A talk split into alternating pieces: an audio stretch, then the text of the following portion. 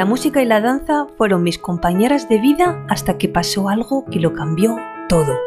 Soy Claudine Ibarra y estoy feliz de que te unas a mi podcast La vida que quieres, desde el que te ayudaré a superarte, conseguir tus metas y dirigir tu vida hacia el bienestar y el éxito. Si quieres saber más sobre mí y sobre mi trabajo, visita mi web claudineibarra.com. Todo pasa por algo y si estás aquí acompañándome, espero que sea para que los próximos minutos te ayuden a acercarte a la vida que quieres. El mapa no es el territorio. Este es el principio básico en el que se sustenta el metamodelo. El metamodelo fue el primer modelo desarrollado por Grinder y Bandler, que son los creadores de la PNL. Y eh, lo que nos viene a decir esta presuposición de la PNL es que el modelo que creamos del mundo que nos rodea, a través de nuestros sentidos y del lenguaje, no se corresponde con la realidad del mundo.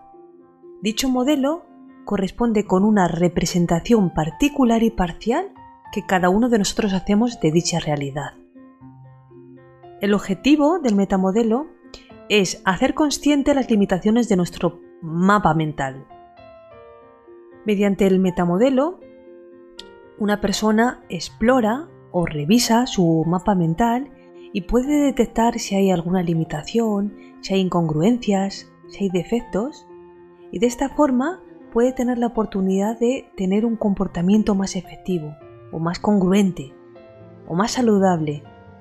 Es decir, lo que te ayuda el metamodelo es a identificar el lenguaje limitante que estás utilizando en tu vida diaria. Y te permite recuperar información que a lo mejor no verbalizas en la comunicación y que posiblemente está oculta para la persona, para el interlocutor con el que te estás comunicando y tú puedes recuperar esa información utilizando preguntas. El metamodelo consiste en 12 patrones de la comunicación y que se dividen a su vez en tres categorías. Eliminaciones, generalizaciones y distorsiones.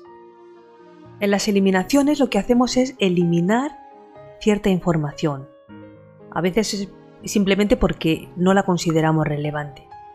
En las distorsiones lo que hacemos es cambiar datos, añadimos nuestra propia interpretación de, de lo que estamos experimentando o simplemente a veces lo que hacemos es distorsionar esa, situación porque no la recordamos con esa exactitud. Y en las generalizaciones lo que hacemos es universalizar aspectos particulares de nuestra experiencia. O sea, lo que hacemos, como dice la palabra, es generalizar elementos de nuestro modelo de la realidad, acorde con nuestro mapa mental. Vamos a analizar estos 12 patrones, que a su vez están agrupados en las tres categorías que te acabo de citar, a través de ejemplos. Y los ejemplos son las preguntas que vamos a, poder hacernos para poder explorar y para poder cambiar esas limitaciones, esas incongruencias y que nos ayuden a identificar el lenguaje que a veces nos está limitando y poder utilizarlo más adecuadamente. Voy a empezar por las eliminaciones. Cuando hablamos de eliminaciones, a veces decimos cosas como estas. Es muy difícil. La pregunta sería, ¿qué es concretamente muy difícil? Lo que estamos es eliminando quién o qué cosa hace eh, concretamente la acción. Por ejemplo, puedes decir, la gente dice que no es posible. La pregunta es, ¿a qué gente específicamente te refieres? ¿O quién concretamente dice que no es posible? Otro ejemplo podemos tener cuando no detallamos en qué consiste la acción, cuando el, verbo es inespecífico. Por ejemplo, estoy enfadada. ¿Qué es lo que concretamente te enfada? O, por ejemplo, cuando decimos no me gusta cuando me mira así. ¿Cómo te mira? O ¿qué es concretamente lo que no te, lo que no te gusta cuando te mira?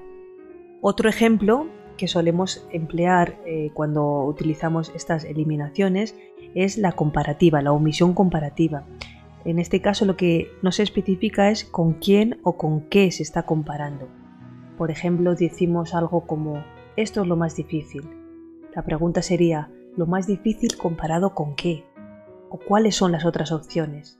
En todos estos ejemplos lo que estamos es omitiendo parte de nuestro mensaje y con, nuestro lenguaje, con la manera en la que estamos empleando el lenguaje, estamos provocando que, sea limitante tanto para nosotros mismos como a veces para nuestro receptor. Voy a hablar del segundo ejemplo del el caso de las distorsiones.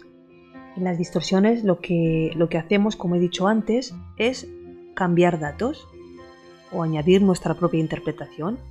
Y entonces a veces decimos cosas eh, como, por ejemplo, Natalia me odia. Entonces la pregunta aquí sería, ¿cómo sabes que te odia? O, por ejemplo, decimos cosas eh, relacionadas con lo que llamamos causa-efecto. Relacionamos una causa externa con un efecto concreto en la persona y decimos cosas como, eh, su sola presencia me enfada. La pregunta aquí sería, ¿qué es concretamente lo que te enfada de esta persona? O por ejemplo decimos cosas como, los días nublados me ponen triste. ¿Qué es concretamente lo que te pone triste de los días nublados? Más ejemplos, en situaciones en las que utilizamos las presuposiciones, en las que presuponemos algo o, proponemos algo eh, cierto antes de que ocurra. Por ejemplo, será un infeliz. La pregunta aquí sería, ¿qué es lo que te hace suponer que será un infeliz? Lo entenderás cuando madures. Se lo estoy diciendo una persona adulta y la pregunta aquí es, ¿qué es lo que te hace creer que no he madurado? Y por último, hablando de las generalizaciones, algo que utilizamos continuamente en nuestro lenguaje cuando nos comunicamos. Utilizamos lo que se llaman cuantificadores universales. Es en situaciones, basándonos en unos pocos ejemplos, generalizamos y utilizamos el siempre, todos, nunca, jamás, nada. Entonces aquí el objetivo es que nos cuestionemos la generalización. Ejemplo, todo el mundo me odia. ¿Todo el mundo? ¿Yo también te odio? No sé hacer nada. Aquí podemos decir nada de nada. ¿Y qué me dices de tal cosa que sí que sabes hacer? Estamos cuestionando continuamente aquello que estamos eh, eh, universalizando, generalizando, para darnos cuenta de que, por supuesto, nuestra opción es una que puede ser verdadera, pero una de tantas. Y ahí estamos eh, analizando y, viendo la forma de, tener muchas más opciones, de ser mucho más flexibles. También a veces se dan normas o limitaciones al comportamiento con los debo o tengo que o hay que o necesito que. Y aquí el objetivo es identificar el origen de la norma o de la limitación y las consecuencias del incumplimiento de la misma. Ejemplos. Necesito comprarme ropa nueva. La pregunta aquí sería, ¿qué te obliga a comprarte ropa nueva? ¿O qué pasaría si no te la compras? No puedo relajar. ¿En qué circunstancias podría relajarte? O qué te impide relajarte. Otro ejemplo, no puedo ir solo al cine. ¿Qué pasaría si vas solo? ¿Qué te impide ir solo? Hay una frase que yo repito mucho que es elige tus pensamientos y transforma tu vida. Podemos transformar literalmente nuestra vida eligiendo aquello que pensamos y, y nuestro lenguaje y la forma en la que nos comunicamos. Así que recuerda, el mapa no es el territorio. El que puede cambiar sus pensamientos puede cambiar su destino. Stephen Crane. Muchas gracias por haber escuchado este podcast. Si te ha gustado, me ayudarías mucho dejándome un comentario, una reseña o compartiéndolo con personas que creas que les puede servir. Puedes escribirme a través de mi web claudineibarra.com y en mi cuenta de Instagram claudine.ibarra. Te espero en el próximo episodio para seguirte inspirando a crear la vida que quieres.